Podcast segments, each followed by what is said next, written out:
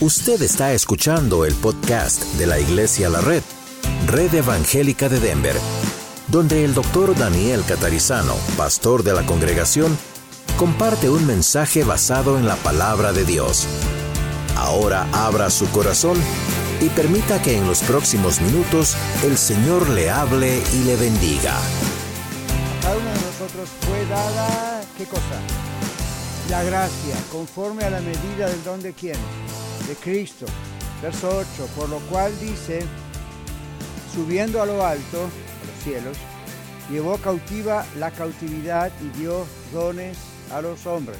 Hombres es genérico, hombres y mujeres. Y eso de que subió, ¿qué es? Sino que también había descendido primero a las partes más bajas de la tierra. De la tierra, es una pregunta. El que descendió es el mismo que también subió por encima de todos los cielos para llenarlo todo. Y él mismo constituyó a unos apóstoles, a otros profetas, a otros evangelistas, a otros pastores y maestros, a fin de que perfeccionar a quienes, a los santos, ¿para qué? Para la obra del ministerio, ¿para qué? Para la edificación del cuerpo de quién? De Cristo, hasta que todos lleguemos a la unidad de la fe y del conocimiento del Hijo de Dios, a un varón perfecto, a la medida de la estatura, de la plenitud de Cristo para que ya no seamos niños fluctuantes, llevados por doquiera de todo viento de doctrina, por estratagema, es una palabra extraña, por estrategia es la idea, estratagema de hombres que para engañar emplean con astucia las artimañas del error. Verso 15, sino que siguiendo la verdad en amor, crezcamos en todo en aquel que es la cabeza, esto es Cristo, de quien todo el cuerpo, bien concertado y unido entre sí por todas las coyunturas que se ayudan mutuamente según la actividad propia de cada miembro, recibe su crecimiento. ¿Para qué? Para ir edificándose en amor. Ahora vamos a la página. Los tres primeros capítulos del libro que ya pasamos, que ya estudiamos, ahora estamos en la otra, en la segunda mitad, los tres primeros capítulos de Efesios, ok, recuerden que está grabado, está en las hojas, los tres primeros capítulos del libro de Efesios contienen doctrina, son todas cuestiones doctrinales. Estos tres últimos capítulos que comenzamos hoy, 4, 5 y 6, pero hoy comenzamos el 4, estos tres últimos capítulos, del 4 al 6, vamos a, ver que son capítulos de exhortación. Entonces, observen su página, todos tienen la página, ¿verdad? la página dice, los tres primeros capítulos del libro contienen doctrina, los tres últimos capítulos contienen qué cosa. ¿Y qué es exhortación? ¿Es regaño? ¿Es pedrada? Como dicen, sáquense esa palabra de la cabeza, por favor. ¿Qué es ese tipo de cosas? ¿Qué es exhortar? una invitación a hacer algo. ¿Quién habla de atrás? René dice un consejo. ¿Qué más? ¿Qué es exhortar, Carlos? Edificar. Ricky, es un llamado. Sandra. Es un llamado correctivo, digamos, ¿verdad? Es un llamado, no es una invitación como un llamado de invitación. Esto es un llamado para corrección, ¿ok? Y a veces es un llamado de ánimo como les exhortamos, dice la Biblia, que hagamos tal cosa. ¿Ok? Entonces, ok. Entonces, muy bien. Entonces, los tres últimos capítulos, 4, 5 y 6, que comenzamos hoy con el 4, son de exhortación. Pero toda la exhortación, el ánimo, la corrección, son en base a los tres primeros capítulos. ¿Está claro? Por ejemplo, la Biblia dice en el libro de Hebreos capítulo 10, no dejemos de congregarnos como algunos tienen por costumbre, sino congregarnos para qué. Y ahí aparece esta palabra. Entre varias cosas dice para exhortarnos unos a los otros. Entonces no es para castigarnos unos a los otros, no es para condenarnos unos a los otros, es para juzgarnos los unos a los otros. Y usted dice, ¿cómo? ¿Cómo? La Biblia dice que no hay que juzgar. Hay dos palabras para juzgar en la Biblia. Una tiene que ver con lo malo, condenar, señalar. Eso es lo que no debemos hacer, ¿verdad? Pero hay otra parte que es juzgar, que tiene que ver con analizar y dividir, separar, ¿no es cierto? ¿Qué es lo bueno, qué es lo malo? Por ejemplo, si usted, casi todos cocinamos o vemos cómo se hace una comida, ¿verdad? Entonces, ¿nunca les pasó que cocina, tratando de, por ejemplo, preparar una ensalada, están lavando la lechuga, ¿estamos bien? ¿Verdad? ¿Y por qué la lavamos? Porque tiene tierra, viene de la tierra, y aunque la laven en los mercados, casi siempre algo acá en el cabo queda. ¿Y qué pasa cuando la estamos limpiando? ¿Nunca, nunca tuvieron que tirar una hoja de lechuga? Un pedazo. ¿Por qué? Esta parte está manchada. Eso es lo que significa la palabra juzgar en ese concepto. Es tomar algo, observarlo, no desecharlo, simplemente quitarle la parte mala. ¿Ven? Entonces, cuando exhortamos, la idea de exhortar tiene que estar basada en cómo juzgamos qué está bien y qué está mal. ¿Está bien? Y la pregunta es, ¿cómo juzgamos cuando algo está bien y cuando algo está mal? ¿En base a qué? A lo que la palabra de Dios dice. No es en base a lo que nuestra cultura de nuestro país original dice o lo que este país dice. No es en base a nuestras tradiciones, ¿verdad que no? No debe ser. No debe ser tampoco en base a los gustos o a los estilos, me gusta, no me gusta. Por ejemplo, ¿cómo juzgamos el momento de alabanza y adoración que hacemos luego en el servicio? Hablamos dos veces, ¿verdad? O dos mensajes sobre por qué cantamos. Y yo les dije, la Biblia no nos dice que debemos juzgar eso, es decir, darle un criterio a eso en base a nuestros estilos musicales. ¿Ven? A algunos de ustedes les gustan los himnos que tienen música clásica, a otros les gusta la ópera, a otros, acá tenemos una persona que le gusta la ópera y canta ópera.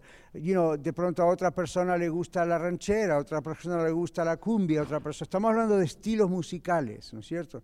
Entonces, no es tanto el estilo, aunque el estilo es importante, por cómo se juzga lo que cantamos en el servicio. Yo les mostré eso en los mensajes. ¿En quién nos enfocamos? En Dios, no en nosotros. Y en segundo lugar, ¿qué es lo que estamos cantando? Las letras, ¿no es cierto? Entonces, ¿por qué hay cantos que ustedes y yo acostumbrábamos a cantar a lo mejor en otros lugares y eran muy entretenidos, muy movidos, muy lindos y nosotros acá decimos, no, José? Porque no tienen contenido. O lo que dice la letra suena bonito, pero no es bíblico. ¿Ven? Entonces, ¿cómo se, ¿cómo se juzga? Esta es la palabra, ¿ven? ¿Cómo se juzga algo? En base a la Biblia. Entonces, ¿cómo nos exhortamos unos a los otros? En base a lo que dice la Biblia, no lo que nos parece, no nuestra personalidad, no nuestras tradiciones, no lo que pasamos en otros lugares. Es siempre que dice la Biblia, ¿ok? Entonces, si yo tengo que exhortar a Pedro, por tomar cualquier persona, o usted lo tiene que exhortar, va a ser porque estamos viendo que está haciendo algo en su vida que no corresponde a lo que la palabra de Dios dice. ¿Ven? ¿Siguen? No, no, ninguno de ustedes, ni yo siquiera como pastor, tenemos autoridad para ir con un hermano y decirle, hermano, necesito exhortarlo porque usted, veo que usted está cometiendo un pecado en esto, un error, y es mi responsabilidad como miembro de la iglesia decirle, Usted ya sabe que esto está mal porque tiene al Espíritu Santo, tiene a Dios en su corazón y obviamente el Señor le está diciendo que eso está mal.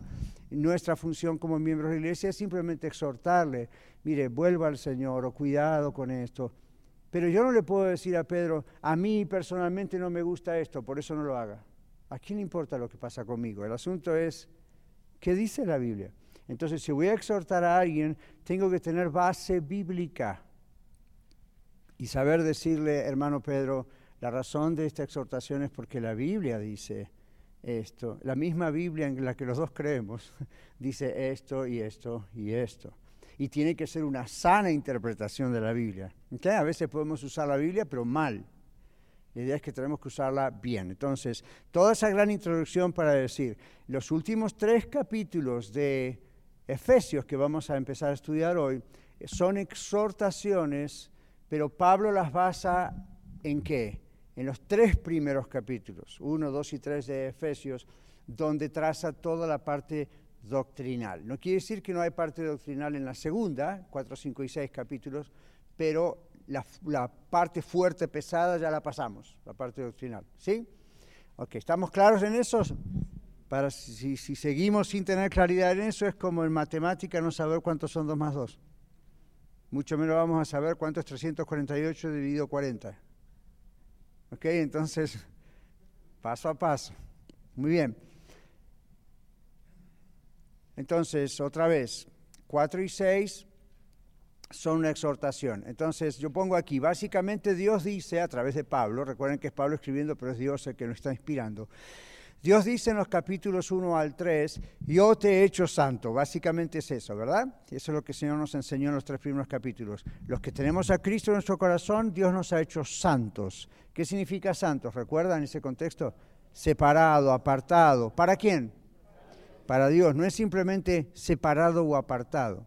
Los fanáticos religiosos se separan y se apartan porque se comparan con los grandes pecadores y dicen, yo no quiero ser de esa bola desde montón. Esa no es la razón de esa separación. La razón por la cual Dios nos separa es porque ahora somos hijos e hijas de Él. Entonces, aunque estamos en el mundo, como decía el Señor Jesús en Juan, no somos del mundo. Entonces, ahora somos adoptados hijos e hijas de Él, entonces estamos siendo santos para Él. Y ahí comienza qué proceso?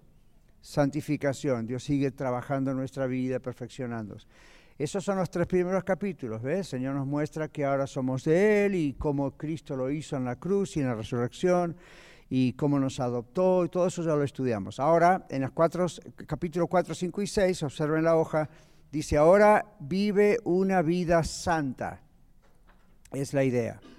Y ahí puse el paréntesis de alguien que no fui yo el que lo dijo, aquí es West, que es un autor que es un profesor de griego. Entonces, ¿cuál es la idea? En los tres primeros capítulos aprendimos doctrina, ¿verdad? Dijimos, básicamente pilares de doctrina. Y gran parte de esa doctrina, capítulo 1, 2 y 3, nos enseña, ahora somos adoptados hijos de Dios. ¿A través de quién? Jesucristo. ¿Y quién es el que está dentro nuestro? Muy bien, Dios el Espíritu Santo. No son tres personas diferentes en el sentido de que son tres dioses, ya explicamos eso.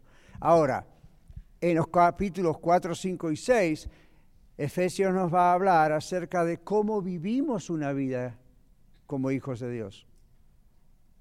¿De acuerdo? ¿Cómo, cómo ser eso? Es como si usted dice, los capítulos 1, 2 y 3 de tal libro de inmigraciones nos enseñan cómo se logra ser residente y luego ciudadano. En los capítulos 4, 5 y 6 del mismo libro de inmigración se nos enseña cuáles son los deberes y derechos de ahora a nosotros como residentes o ciudadanos. ¿Gary? ¿Se dan cuenta? ¿Sí o no? No estoy predicando, es una clase, puede hablar. ¿Ok? Si no comprende, si hay una palabra que yo digo, que eh, alce su mano y le, pues me pregunta. Yes.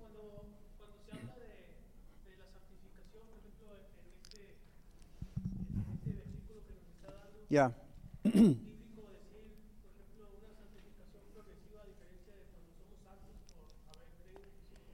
Ajá, esa pregunta, gracias, esa pregunta la respondí el domingo pasado. ¿Quién se acuerda?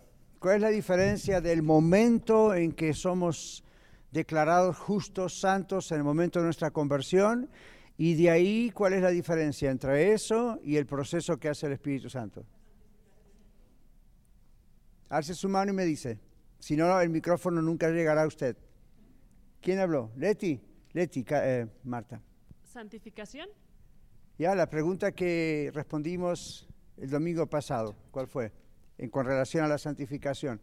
Hay una diferencia entre el momento de la conversión, que Dios nos declara santos, y de ahí en adelante. A través del Espíritu Santo es el proceso que va trabajando en nosotros y es el que, no, como usted explicaba, no quiere decir que no vamos a volver a cometer pecado, pero ya en nosotros está el Espíritu Santo que es el que hace el proceso de la santificación. Ok, ¿verdad? Carlos, yo le doy acá el micrófono.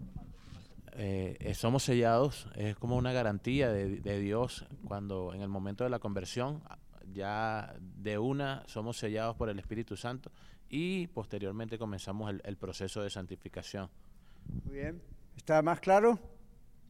Vamos a poner este ejemplo. Acérquese allá, Marta, porque hay dos manos levantadas. No, este ejemplo no, este.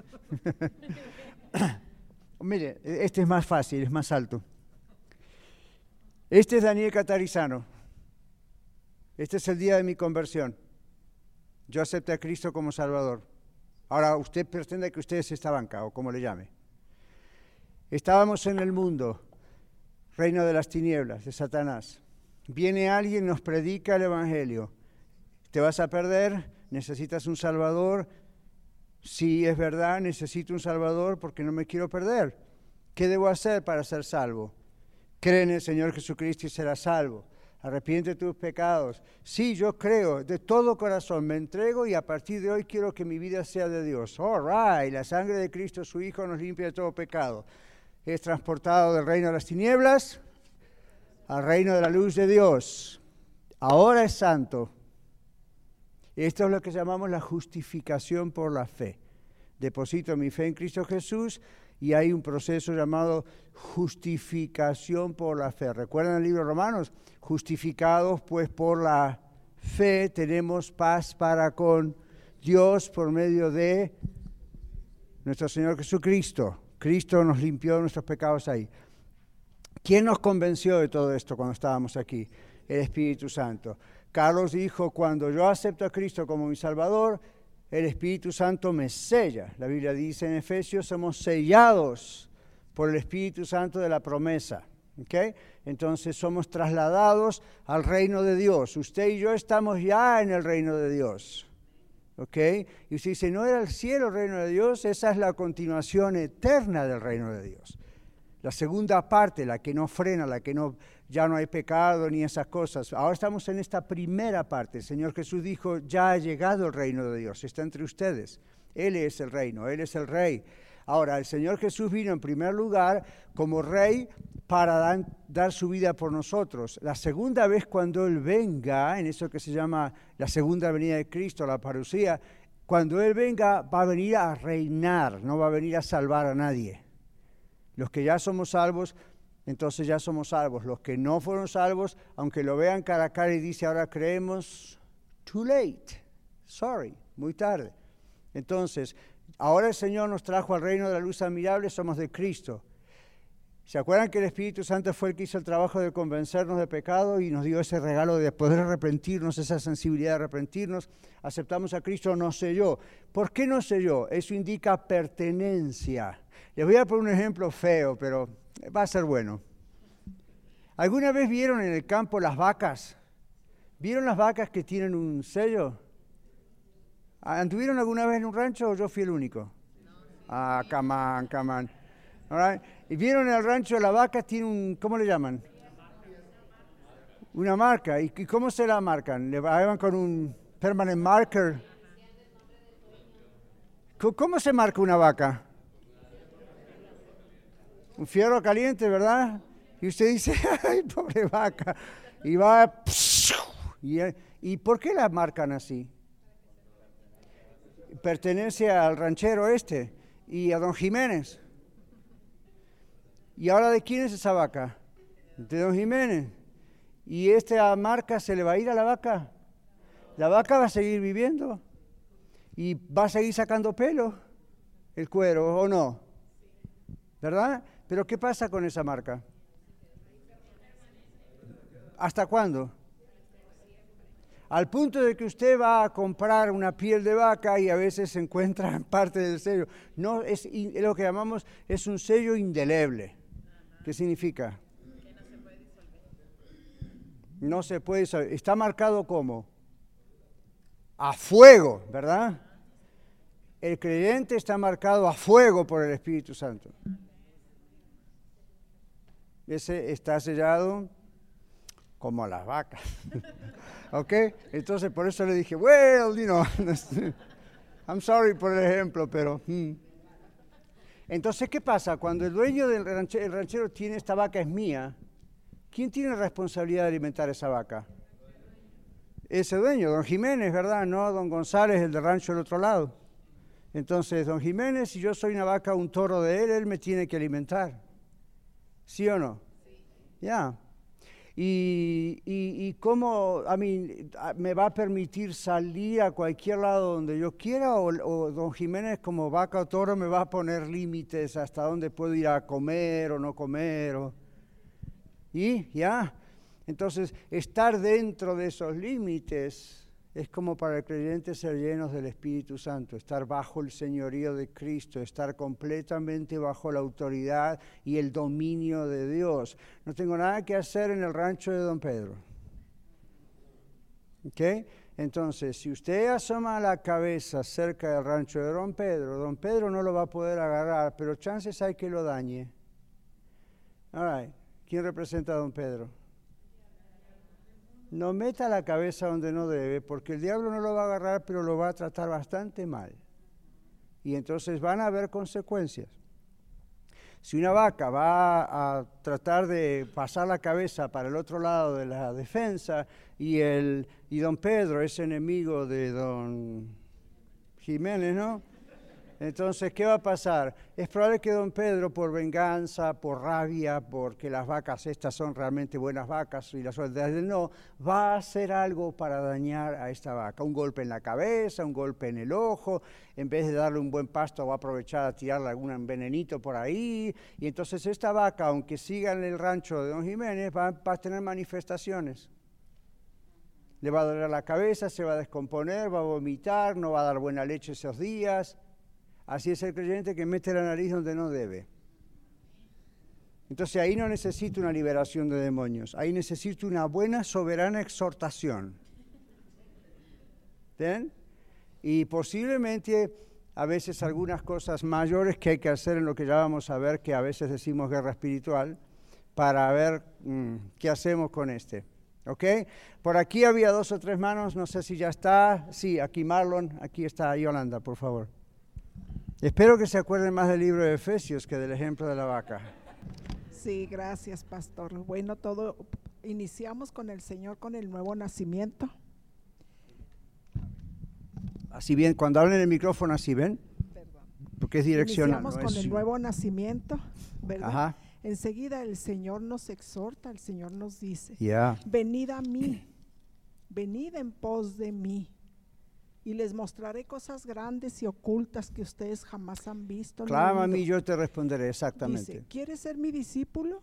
Te tengo que discipular. Es un proceso es un de proceso. toda la vida. Amén. ¿Y cómo hace Dios el proceso? A través de la iglesia.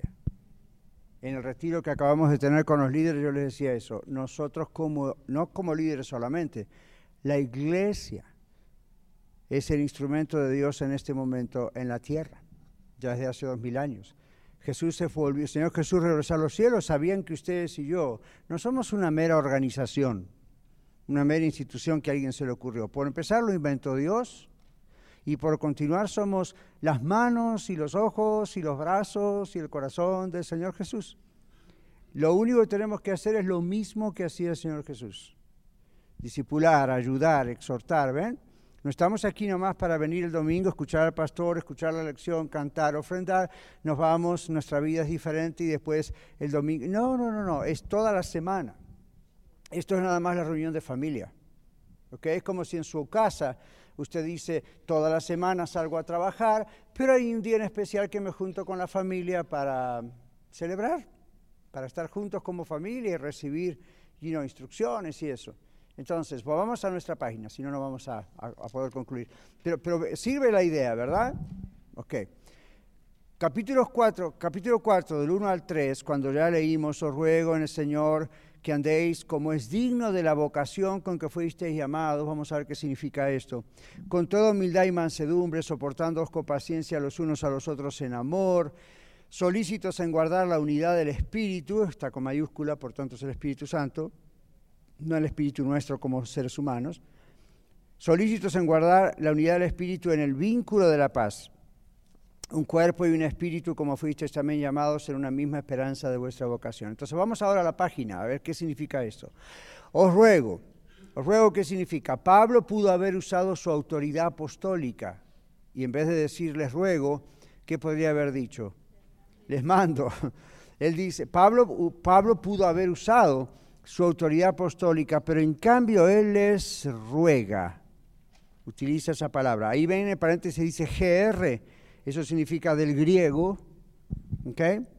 ¿Qué les quiso decir en, la palabra rogar? ¿Qué significa? Que se conduzcan de tal manera, es lo que significa, literalmente.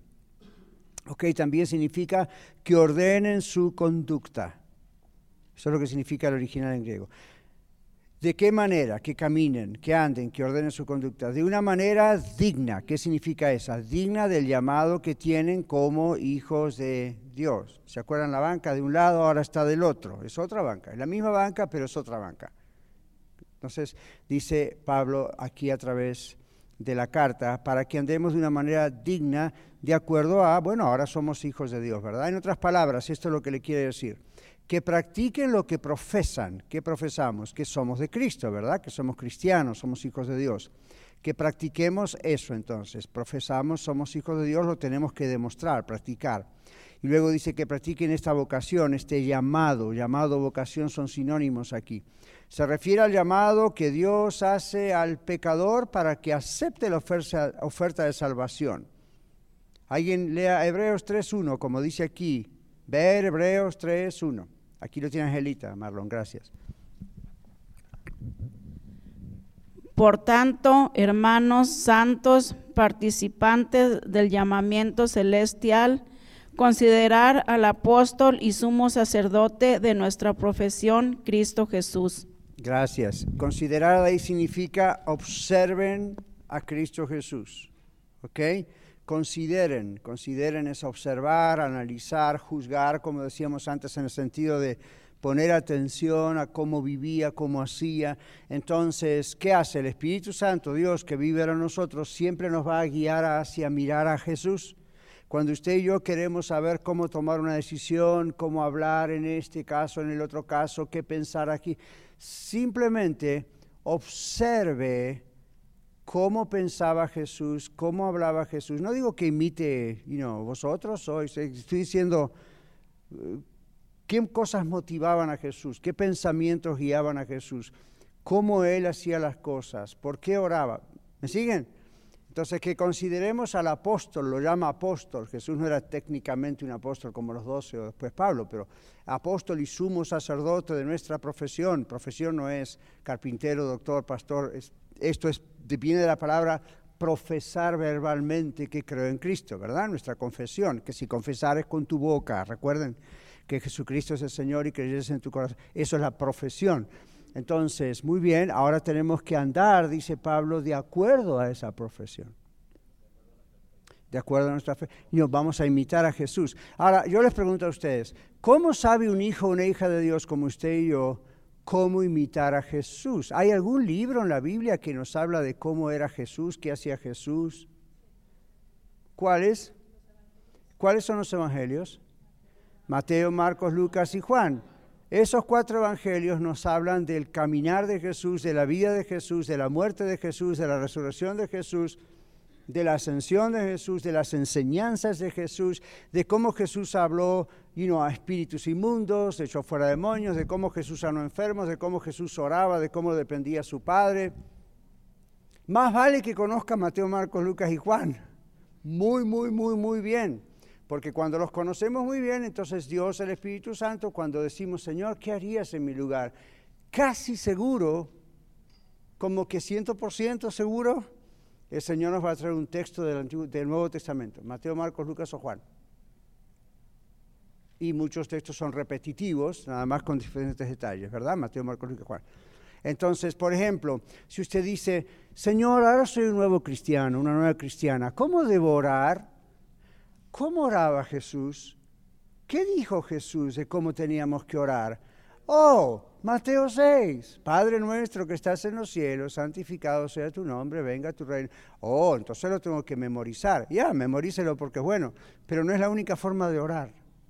Es una de las varias oraciones del Señor Jesús cuando le preguntaron cómo orar y simplemente está marcando que en primer lugar está, oramos a quién? Al Padre. ¿Ven? A Dios, el Creador, el que nos formó, el que mandó a Cristo, oramos al Padre, ¿verdad? Y vamos pasando por las diferentes cosas, lo ponemos en primer lugar, lo exaltamos. Entonces, ¿cómo sabemos eso? Del Señor Jesús. Hoy van a ver cuando lleguemos al momento del sermón, en el mensaje, yo los voy a llevar en una parte al libro de Mateo y en otra parte al libro de Lucas. ¿Por qué estamos usando Mateo, Marcos, Lucas y Juan?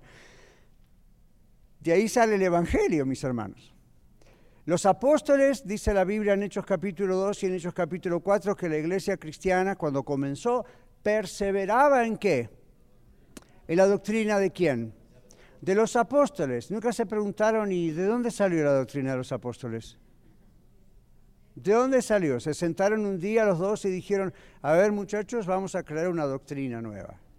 No, del Señor Jesús. Estuvieron tres años caminando todo el tiempo, día y noche, con el Señor Jesús sin parar. Entonces, Jesús les dijo que lo que Él les enseñó es lo que tenían que transmitir. En Mateo 28, ¿qué dice el Señor Jesús antes de ascender? Ir por todo el mundo, ir por las naciones, predicar el Evangelio, bautizándolos en el nombre del Padre, y del Espíritu Santo, enseñándoles que guarden todas las cosas que yo os he mandado. Entonces usted y yo, cuando queremos compartir el Evangelio con otras personas o entre nosotros el mensaje, tenemos que recurrir a qué dijo Jesús. Y decimos después, ¿y qué de las cartas de Pablo? ¿Y qué de las cartas de Santiago? ¿Y qué de las cartas, otras cartas que hay? Todo eso viene de lo que dijo Jesús. ¿Se dan cuenta? Entonces, si no existiese Mateo, Marcos, Lucas y Juan, no existirían las cartas de Pablo. No tienen sentido.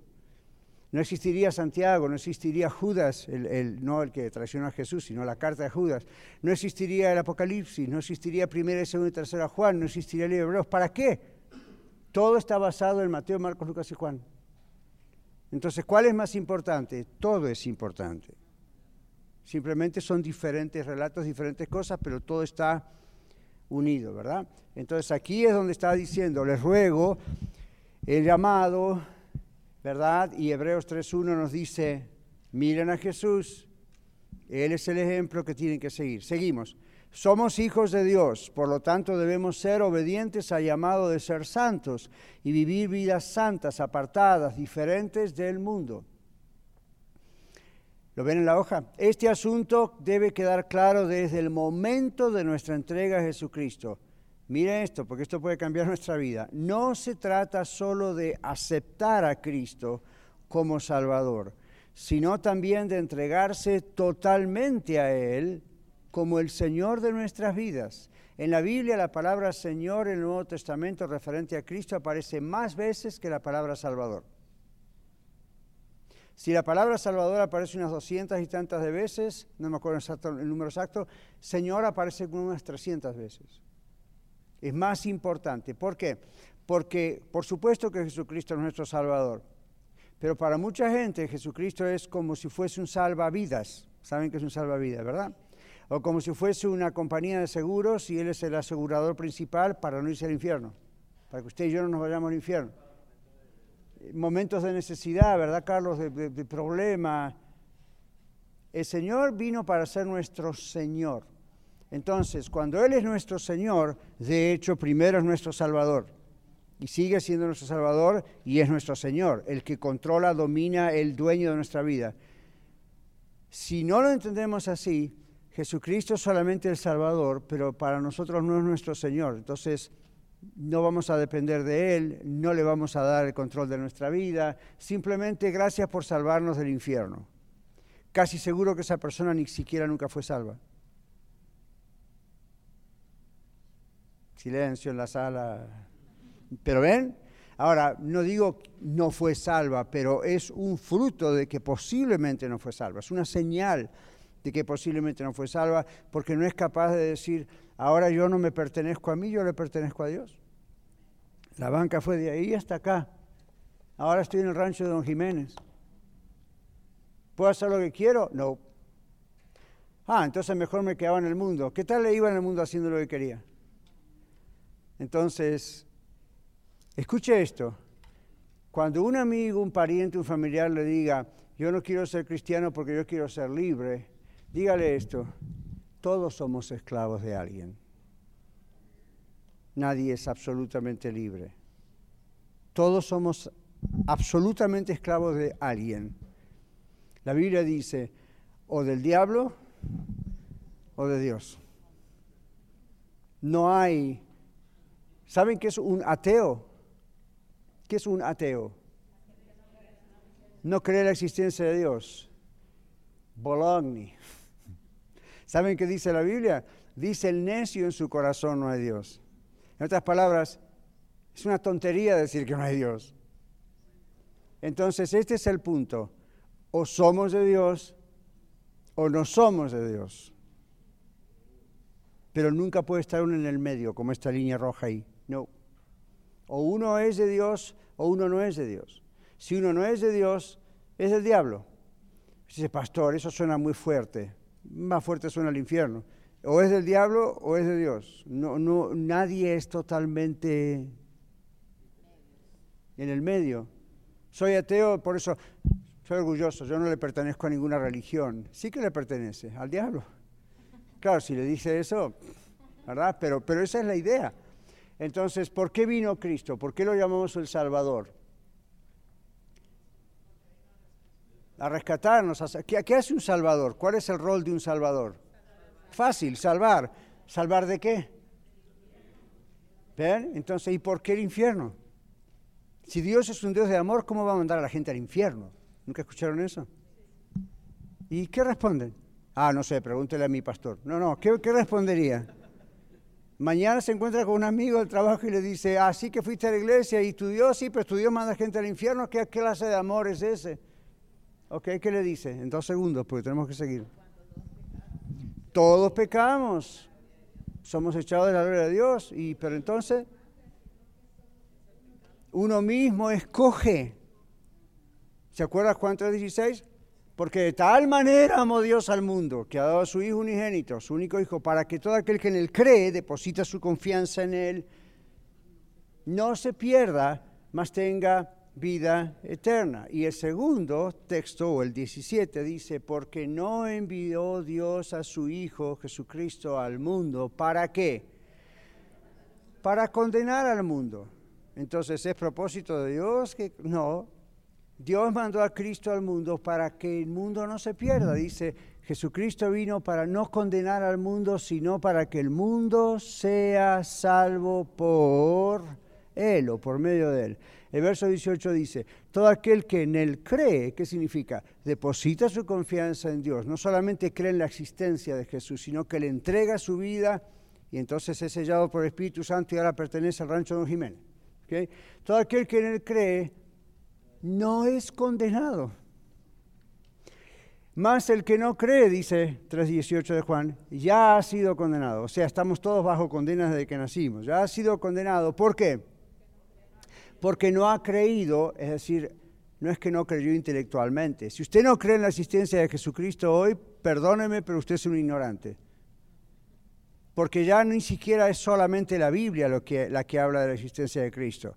La arqueología, la historia, la ciencia reconocen que existió Jesucristo de Nazaret. Entonces, hoy en día decir Jesucristo, yo no creo que Jesucristo existió, es un mito, es como decir yo no creo en la Biblia, en la historia, en la ciencia, en la arqueología. es como para decir, ¿usted cree que usted vive? ¿Usted cree que usted está ahí? Mire, es un espejo, ¿vive o no vive? A mí, camán. Hay tantas pruebas. Entonces, pero eso no salva a nadie, ¿se dio cuenta? Cuando la Biblia dice creer, creer significa absolutamente depositar nuestra confianza en Jesús. La Biblia dice, hay un solo mediador entre Dios y los hombres, Jesucristo, ¿verdad? Entonces, volvamos a nuestra página. Llamado de nuestra vocación. Entonces, no se trata solo de aceptar a Cristo, entre comillas, como un Salvador, tiene que ser nuestro Señor. Entonces, ¿qué pasa aquí? También uno se entrega totalmente a Él como el Señor de nuestras vidas. El precio que se paga por ser diferente al mundo es burla, persecución, rechazo. Por eso muchos no quieren aceptar a Cristo, ¿verdad? I want to como decimos en inglés, yo quiero que todos me acepten y esto de que se burlen de mí no me gusta, entonces por lo tanto... Pero aquí decimos, el precio que se paga por ser diferente al mundo, por ser de Cristo, es burla, persecución, rechazo, etc. Pero nada se compara con la ganancia de pertenecer a Cristo, pertenecer a Cristo. ¿Y por qué lo puse así? Podría haber puesto, nada, nada ah, ah, se compara con el ser salvo. El tener y no, y no, ir al infierno. Bueno, claro, nada se compara con esa seguridad de la salvación, pero fíjense que en la página yo puse, nada se compara con el pertenecer a Cristo. ¿Saben por qué? Porque el, el pertenecer a Cristo es mucho más que simplemente, y gracias a Dios, ir al cielo. Entonces, como dice Pablo en Efesios y como dice Pablo en Filipenses, Pablo dijo, yo lo tengo todo por basura con tal de conocer más a Cristo. Dice, pero Pablo, si ya lo conoces. Sí, pero lo conozco hasta un punto, hasta un nivel. Sé que es mi Salvador, sé que me ama y yo lo ama, pero Él es infinito, hay muchísimo que quiero conocer de Él. Entonces, el gozo de ser cristiano no es solamente el no ir al infierno. gracias a Dios por eso, para eso vino Jesús, pero no vino solo para eso. El Señor Jesucristo dijo, yo he venido para darles vida y vida en abundancia. No está hablando de riquezas y una enorme cuenta bancaria y hermosos automóviles, lanchas y aviones privados. Fine, si eso es lo que le da Dios, pero no está hablando él de eso, ¿ok? Él está diciendo, el ladrón, Juan 10:10, 10, el ladrón, Satanás, viene para hurtar, matar y destruir. Yo he venido, Jesús, para que tengan vida y vida en abundancia. Entonces, aún estando aquí, esa vida en abundancia. Entonces, continúa acá. Uno paga el precio de la burla. Ah, hay, hay, países donde si usted es rico lo desheredan por ser ahora cristiano. Es lo mismo que hacen los musulmanes, ¿se dieron cuenta? La gente que está en el Islam, que sigue a, a, a Mohammed o a Mahoma, ¿verdad? ¿Saben de qué estamos hablando? Usted, usted, usted viene del Islam, se entrega a Cristo y los primeros que posiblemente lo busquen para matarlo son su papá y su mamá. ¿Qué les parece? Por acá cerca de alguna mezquita, si quieren vayan. Pero sepan que eso es lo que ellos creen. No se engañen.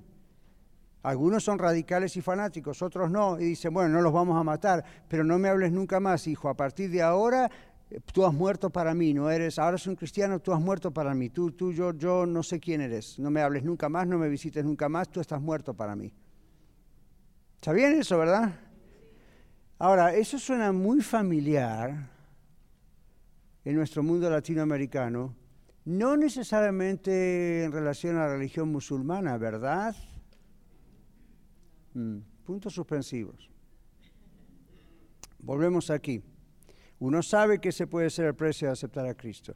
Entonces Pablo habla de palabras como humildad, mansedumbre y soportarse con paciencia. A ver, veamos qué es humildad en el original. Humildad se refiere a la verdadera estima de uno mismo como un profundo o con un profundo sentido de pequeñez y necesidad de Dios. No está hablando de falsa humildad.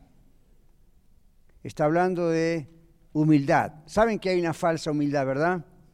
Uno como que se hace el humilde, uno como que se muestra humilde, uno... Eh, no, humildad aquí es uno estima a uno mismo con un profundo sentido de pequeñez y necesidad de Dios. Es como cuando el apóstol Pablo decía, yo soy el más pecador, yo soy el más pequeño de todos los apóstoles, miserable hombre de mí, ¿quién me librará de este cuerpo? ¿Ven? Entonces uno dice, si eres el apóstol Pablo, come on. Pero era humilde, no era humilde porque andaba así, ah, yo pobrecito, miserable hombre de mí. No, no, no. El hombre sabía, hablaba del poder de Dios a través de él, pero era humilde. Qué, qué mezcla complicada, ¿verdad? A veces. ¿Cómo puede ser tan usado por Dios, sanar enfermos, predicar, ser el hombre que más ha escrito en la Biblia, inspirado por Dios, y sin embargo era humilde? ¿Ya? ¿Y qué me dicen de Jesús? Jesús mismo dijo, yo soy manso y humilde de corazón. Y usted dice, si lo estás diciendo, no eres humilde. Comprenda lo que está diciendo el Señor. ¿okay? Ahora, en este caso, Pablo dice, nos tenemos que tratar unos a otros con esa humildad, nunca pensando que somos mejor que otro. ¿okay? O hay una jerarquía elevada sobre otros. O aquí dice, frente a Dios, aunque somos hijos de Dios, el Espíritu Santo nos va santificando, siempre tenemos que reconocer nuestra necesidad constante de Dios. ¿Me siguen? Porque en Efesios 5, 18, Pablo va a decir, no se con vino, lo cual es solución, antes bien se llena del Espíritu Santo. Y uno dice, ¿para qué? Si yo vivo bien, si yo amo al Señor, si yo voy con, con la iglesia, ¿para qué tengo que ser lleno del Espíritu Santo? Estas son las razones para mantenernos en la necesidad constante de depender del Señor. Cada día usted como yo deberíamos orar, yo lo hago. Señor, Padre, lléname de tu Espíritu Santo este día, o la riego. lléname de tu Espíritu Santo realmente, no lo diga como un rezo ahí de memoria, ¿verdad? Como antes que pasaba ahí por las cuentas del rosario, eh, dígalo de corazón, Señor, lléname de tu Espíritu Santo. Te doy el control de mi vida. Pablo que decía, con Cristo estoy juntamente crucificado, ya no vivo yo, más vive Cristo en mí. Lo que ahora vivo en la carne, es decir, en este cuerpo, lo vivo en la fe del Hijo de Dios, el cual me amó y se entregó a sí mismo por mí. Ven, Padre, lléname de tu Espíritu Santo. Otra vez, no necesita pedirle ser salvo otra vez. Usted ya fue salvo. Si fue salvo, fue salvo y usted lo sabe. Amén. Pero sí decir, vengo otra vez a ti, aunque sé que soy salvo. Ahora no vengo como un perdido pidiéndote que me salves. Ahora vengo como un hijo tuyo salvado pidiéndote que me controles. Esa es la idea, ¿verdad? Entonces Dios dice, muy bien, claro que sí. Y no le diga si es tu voluntad, Señor, porque eso es voluntad de Dios. Eso es seguro, está establecido. Por eso la Biblia en, en 5.18 de Efesios lo pone como una orden. ¿Okay? Entonces, eso trae esta humildad, eso trae esta mansedumbre, eso trae, ok, soy de Cristo. Yo mismo podría decir, soy un profesor de teología, soy un doctor en consejería clínica, soy el pastor de iglesia la Rey, si está creciendo la iglesia. Dentro mío le digo, yo no soy nadie, yo soy un hijo de Dios y Señor, you know, la verdad, si no fuera por ti, estoy frito. ¿Ok? Entonces esa es la idea, decir, Señor, como un canto que decía, hazme santo, hazme puro, hazme humilde, ¿verdad? Entonces, ah, porque saben que a mí no me gusta la disciplina del Señor. Hay un texto que dice, Dios al que ama castiga como un padre a su hijo a quien quiere. Otro texto dice en otro aspecto de lo que es la disciplina, hay disciplina que al presente no es causa de gozo, pues ¿se acuerdan cuando los papás y mamás nos daban? Pues nadie le decía, gracias papá, me dolió mucho, pero te agradezco mucho. Nadie, ¿verdad? Encuentra un niño así, y hacemos un monumento. Nadie hacía eso. Uno generalmente, ¿qué hacía? Oh, zapatitas, ¿para qué te quiero? Y a correr, ¿verdad? O si no, ¿qué decía? ¿Por qué me pegas? Tú no me amas. ¿Y qué decía mamá y papá? Porque te amo, te pego. Y usted decía, vaya amor. Entonces, pero entonces la Biblia dice, hay disciplina que al presente no parece, no es causa de gozo, pero luego da fruto de justicia. Y uno se goza en ese fruto del cambio que Dios hace. Ahora, a mí no me gusta que Dios me tenga que disciplinar. Prefiero leer la Biblia, orar, obedecer y estamos tranquilos. ¿Ven? Ah, de vez en cuando, aún así, Dios dice, te voy a hacer pasar por una prueba porque necesito purificarte, porque hay otro propósito, pero eso es diferente. Pero la disciplina porque me porto mal, eso es casi ser tonto. ¿no? Entonces uno dice, well, humildad, mansedumbre y todo va a estar bien, lleno del Espíritu Santo, va a estar mejor la cosa. Vamos a hacer la diferencia entre una prueba que Dios manda para purificar y para ayudar y otra cosa es, me lo merezco. Ustedes nunca hacían eso con sus hijos. A veces uno disciplinaba, yo disciplinaba a veces a mis niños porque se portaban mal y no entendían con palabras, no entendían con conceptos. Bueno, llegó un momento en que había algún tipo de disciplina sin que fuera violencia doméstica, pero había algún tipo de disciplina. Otras veces, aun cuando estaba todo muy bien, jamás ellos esperaban una prueba. Nunca, nunca pusieron a prueba a sus hijos. Ah, qué lástima. Hmm. A veces uno tiene que poner a prueba a los hijos como Dios nos pone a prueba a nosotros. Mientras está todo bien, no cuando está todo mal necesariamente, aunque puede ser. Uno los pone a prueba. Dice uno, ¿cómo los pone a prueba? Y no sé, de pronto deje un billete de 10 dólares por ahí como que se olvidó. Y lo deja ahí arriba de la mesa en la cocina o se cayó por ahí en el pasillo. Y usted dice, ah, pastor, eso es una trampa. No, eso es una prueba. ¿Ok? Entonces, si el niño pasa y dice, ok, y después usted dice, seguramente has visto un billete de 10 dólares que dejé en la banca, ¿verdad? Ah, yo no. Usted lo puso a prueba y no pasó la prueba. Entonces es el momento de decir, te estabas portando bien, te puse a prueba, no puedo confiar en ti, no solo me vas a dar el billete, me vas a pagar otros 10 dólares dentro de una semana. ¡Qué malo, papá! No, estoy formando el carácter, la honestidad. Entonces, cuando ese niño va a Walmart con usted, o más grandecito va solo, y de pronto encuentra un billete de 10 dólares en el pasillo, en vez de decir, esta es la bendición de Dios que yo esperaba, levanta el billete, va al cashier y le dice, señorita o señor, encontré este billete de 10 dólares en, el, en la aisle, ¿cómo es? En el pasillo número 4. El cashier lo va a mirar y le va a decir, usted es un extraterrestre, usted es de otro mundo. Y ahí el cashier le puede decir, gracias a su honestidad, Saúl, es un regalo para usted. Entonces usted puede decir, es bendición de Dios. O le voy a decir, como algunas veces me dijeron a mí, que no soy figurita de oro, pero me enseñaron así, oh, gracias por su honestidad. ¿Conoce otros como usted en el barrio? ¿Ven? Esas cosas se aprenden en casa. Ahora, si los niños ven que usted misma, como papá y mamá, están en Walmart y ven el billete de dólares y usted lo considera como una ¡wow! Que nadie me ve, este es mío. Tonto el que lo perdió, esta es bendición para mí. Así van a ser sus hijos. O sea, usted está criando futuros ladrones. Y usted dice, eso no es robar, pastor, porque eso dónde cayó, en qué establecimiento cayó. No importa quién lo perdió, ¿dónde está? En una tienda, por ejemplo, en, yo dije en Walmart. Entonces, ¿a quién le pertenece? ¿Cómo les cuesta decirlo? Les pertenece a Walmart.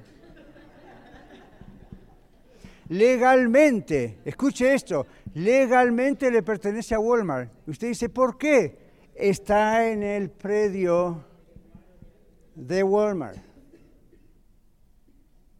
Hace poco me mandaron a mí una carta diciéndome si podía rentarles parte de mi backyard, que es más o menos de ahí hasta ahí, porque supuestamente a lo mejor por ahí abajo habría petróleo. Yo dije que no, me gustan más mis arbolitos. Pero, pero, ¿por qué hacen eso? ¿Por qué no viene como la ciudad y decir, acá viene el gobierno y acá vamos a hacer un pocito? ¿Por qué? ¿Por qué me tiene que pedir una para mandar una carta y pedir permiso a ver si, por lo menos para investigar, ni siquiera saben si hay, pero yo pensé, ¿y si hay? Uh, no, ¿por qué mandan la carta? Esta es mi propiedad. ¿Se dan cuenta cómo trabaja?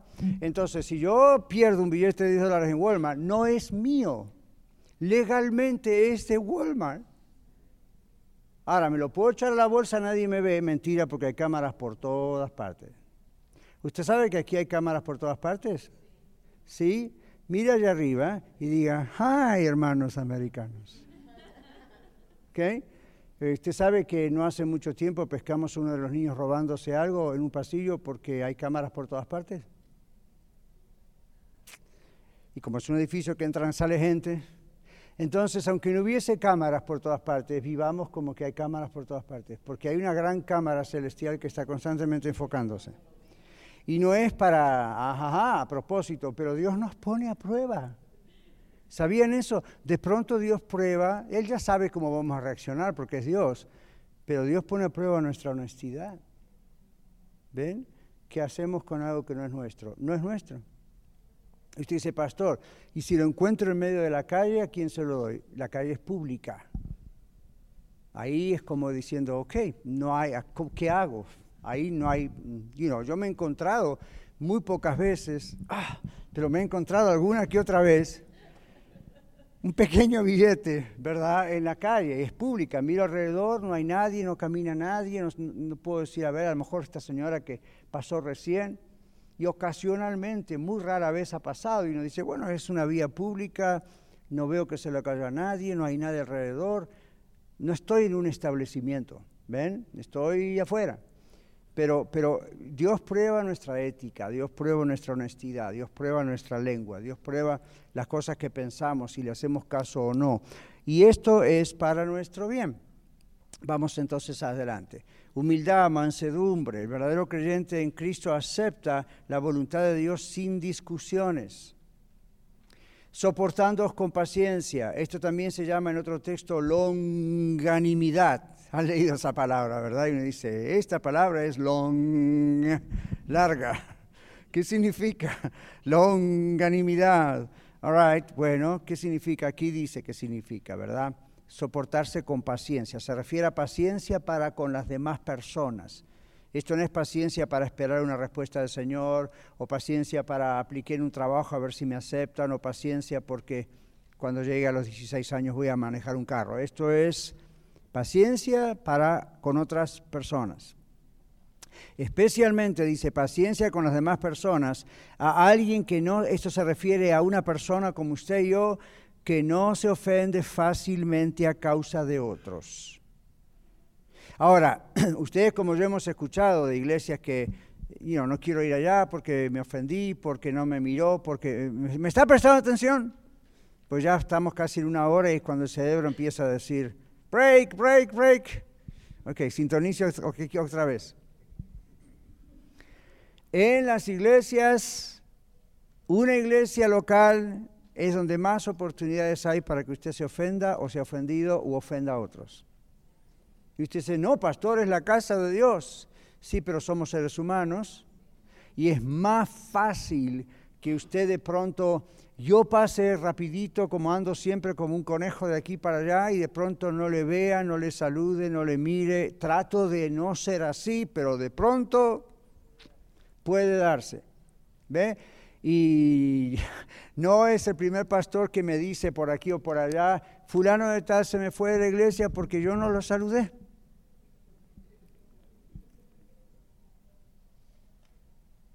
¿Se puede imaginar qué madura era esa persona? Obviamente no. ¿Por qué no se ofende si no lo saluda el jefe en su trabajo? Porque hay dinero de por medio, entonces si se ofende no va a ganar salario. Entonces es tonto, es malo y es diabólico ofenderse porque alguien pasó y no lo saludó o lo miró medio raro. Todos ustedes como nosotros hoy y los que vamos a sumarse ahora, todos vinimos hoy con diferentes cuestiones en nuestra cabeza. Cosas han ocurrido ayer, esta mañana, antes de venir, durante el viaje, ahora cuando entremos pueden ocurrir otras cosas. Esta paciencia para con los demás significa que yo no voy a mirar mal a una persona que a lo mejor no está teniendo un buen día. Si usted hoy no está teniendo un buen día, es probable que no sea su día de mayor simpatía. ¿Sí? Es probable que no sea su día de sonrisas a todo el mundo, es probable que usted se sienta mal físicamente. De pronto, ¿cómo se siente usted cuando le duele mucho la cabeza? A mí, viene alguien y le dice, ¿puedo tener una plática con usted? Y usted dice, revienta. Piensa en el pastor, porque al pastor le pasa muchas veces a veces. Y uno tiene que, ok, Señor, ayúdame y vamos a escuchar a esta persona. Fine. Hágalo usted igual. Entonces, soportándonos con paciencia unos a los otros. En el vínculo de la paz, esto se refiere al amor que produce el Espíritu Santo en nosotros, el cual nos da paciencia para con los demás, como decíamos, ¿verdad? ¿Y esto en qué resulta? En paz, en tranquilidad unos con otros. ¿Cómo le gusta a usted entrar acá y decir, no me tengo que esconder de nadie, puedo saludar a cualquiera y aunque no los conozca estoy bien? a comparación de decir, uy, ya vino aquel que le debo 10 dólares, mejor entro por la otra puerta. ¿Eh? Dios dice, no, vamos a trabajar en este vínculo de la paz. Bueno, vamos corriendo más rápido. Entonces luego dices, el, paz es la palabra griega eirene, o de donde viene la palabra Irene, el nombre Irene. Aquello que está unido es lo que significa paz. El amor del Señor en la cruz fue un amor como perdonador. Entonces, así debe ser como nuestro amor. Luego Pablo dice solícitos. Esta es una frase que refuerza lo que vino diciendo antes. Y significa, perdón, que debemos ser que proactivos en qué? Mantener la unidad que Dios produce en nosotros. En cada iglesia deberíamos preguntarnos, ¿qué puedo hacer yo, Señor, para crear más unidad? Y eso no es, oh, un evento. No, Sencillamente mi comportamiento, mi oración unos por otros, si veo que hay un problema, tratar de resolverlo. Si de pronto ocurre un conflicto, y no, a ver cómo podemos crear paz en esta situación. Ayer, por ejemplo, durante el retiro que teníamos como líderes en Colorado Springs, uno de los líderes uh, recibió un texto, una llamada telefónica de un sobrino que se accidentó gravemente en un accidente de, auto. Y ella se puso a llorar, dicen, miren el texto que recibí. ¿Saben qué hicimos? Paramos todo en ese momento, nos juntamos con ella, empezamos a orar por ella, la ministramos así, ¿verdad? Ella se sintió mejor, le dijimos, bueno, entonces váyase, váyase, no tiene que quedarse, váyase, su familia le necesita, vaya, comprendemos.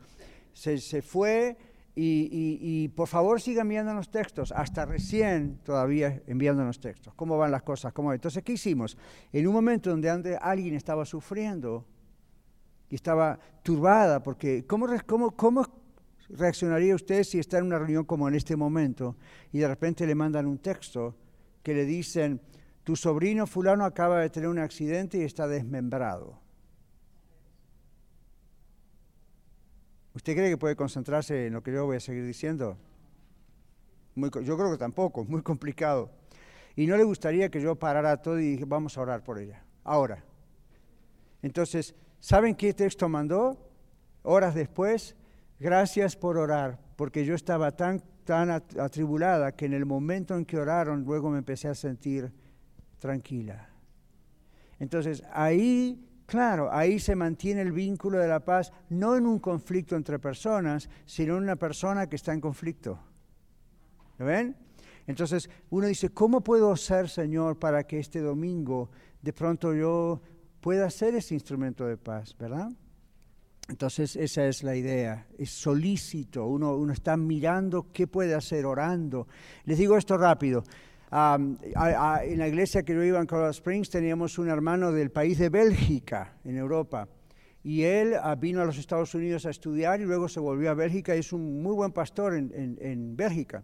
Pero estuvo varios años aquí hasta que terminó el seminario. Y él me dijo un día, Pastor Daniel, yo siempre que vengo a la iglesia tengo un billete de 20 dólares guardado aquí en, mi, en la bolsa de mi saco adentro. No, oh, ok. Yo pensé, como había una cafetería y había que pagar el café, a lo mejor.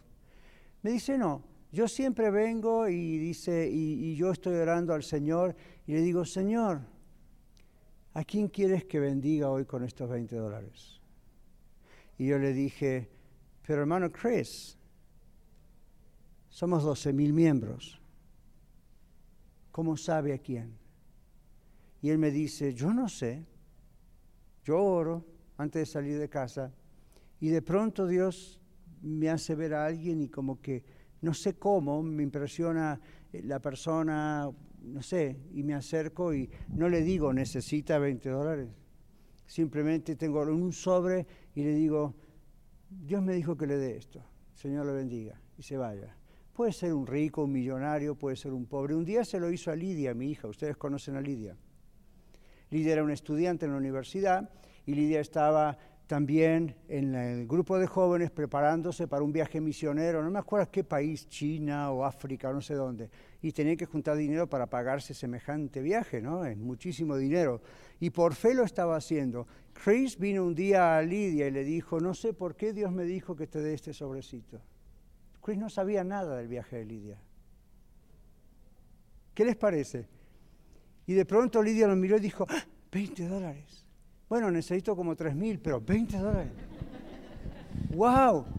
Cuando usted está dependiendo de por fe hacer un viaje, y el Señor mucho que le dio. Ahora, este hombre lo hacía todos los domingos. Era un estudiante, no era rico, tenía que pagar su seminario, su renta, tiene familia. ¿Ve? Roberto. en el trabajo me regalaron 100 dólares el, el viernes. Así. Así lo escuchamos, Roberto. Ok, ahí está. en el trabajo una señora me regaló 100 dólares. Gloria a Dios, ahí está. Ve, y uno, uno dice, wow. Y ahí no importa si uno lo necesita, no lo necesita. Entonces, vamos ahí al versículo 4 a 6 rápido. Lo voy a leer solamente, ¿ok? Porque ya no hay tiempo. La iglesia llamada el cuerpo de Cristo, es decir, los verdaderos hijos de Dios, usted y yo, quienes somos uno, no más, uno. Dios el Espíritu Santo ha hecho el mismo trabajo en cada miembro, es decir, convencernos de nuestra realidad frente a Dios. ¿Cuál era nuestra realidad? Estábamos perdidos. Darnos el regalo del arrepentimiento y la fe y revelarnos a Cristo el Salvador y Señor para qué? Para ser salvos. El bautismo es la expresión externa. Vieron que Pablo habla de una fe, un, señor no fue un bautismo. El bautismo, el bautismo en agua, es una experiencia personal interna, o sea, es la experiencia o la expresión, perdón, externa o la confesión pública, pública de una experiencia personal interna. Tiene que haber conversión a Cristo antes de bautizarse, si no ese bautismo no tiene sentido. Bautismo significa uno que fue colocado dentro de. Literalmente es lo que significa. En respuesta a nuestra fe depositada en Cristo, fuimos colocados, ¿ve? puestos dentro de, por el Espíritu Santo, dentro del cuerpo de Cristo, la iglesia, cuya cabeza es Cristo mismo. En el versículo 7 del capítulo 4 dice, la gracia, habla de la gracia, la gracia de Dios es el don o el regalo de Cristo mismo, el cual produce los dones que luego menciona en el versículo 8 cuando dice a cada uno dio dones. Cada individuo, usted y yo, miembros del cuerpo de Cristo, recibimos la gracia y los resultados de esa gracia como Dios quiere y para mantener la unidad del Espíritu en el vínculo de la paz. Entonces, ¿para qué son los dones del Espíritu Santo que Dios nos dio? Para mantener la unidad, para trabajar en el cuerpo de Cristo, ¿ven? Cuando un cristiano lo es de verdad, la presencia de Cristo en él o en ella le da la habilidad de mantener buenas relaciones con otros miembros del cuerpo de Cristo. Dios da dones para el servicio unos a los otros aquí y no para el aprovechamiento personal. Siempre se trata del cuerpo de la iglesia capítulo 4, 8 al 10, el versículo 8 es un texto paralelo a Colosenses 2.15. En Colosenses 2.15 dice que Cristo en la cruz exhibió a todo principado y potestad y triunfó sobre ellos en la cruz. ¿Okay? Entonces, en el cual Pablo en Colosenses 2.15 explica que el Señor Jesucristo ascendió triunfante pasando por el aire, la zona o el área donde habitan Satanás y sus demonios, los exhibió como vencidos, perdedores, mientras que Él, Cristo, triunfó sobre ellos. Después vea Colosenses 2.15. Fue una procesión al estilo militar, usando la analogía de los ejércitos romanos cuando regresaban triunfantes a una ciudad exhibiendo a los esclavos y al botín. Los versículos 9 y 10 son un paréntesis para mostrar el proceso triunfante completo del Señor abarcando todo el universo. Versículos 11 y 16 que ya leímos, cuando él habla de apóstoles, dice en sentido primario se refiere a los doce apóstoles, más Pablo por supuesto, y en el sentido secundario a todos los predicadores. Profetas se refiere a predicadores y expositores de la palabra de Dios. Evangelistas se refiere a misioneros itinerantes que viajan predicando y para establecer iglesias especialmente. Pastores maestros son guías que alimentan a la iglesia enseñando. El propósito de todos es equipar para el servicio cristiano hasta que todos alcancemos la madurez en el conocimiento personal e íntimo de Cristo, la cual nos libra de fluctuar, ser inconstantes y caer en falsas doctrinas.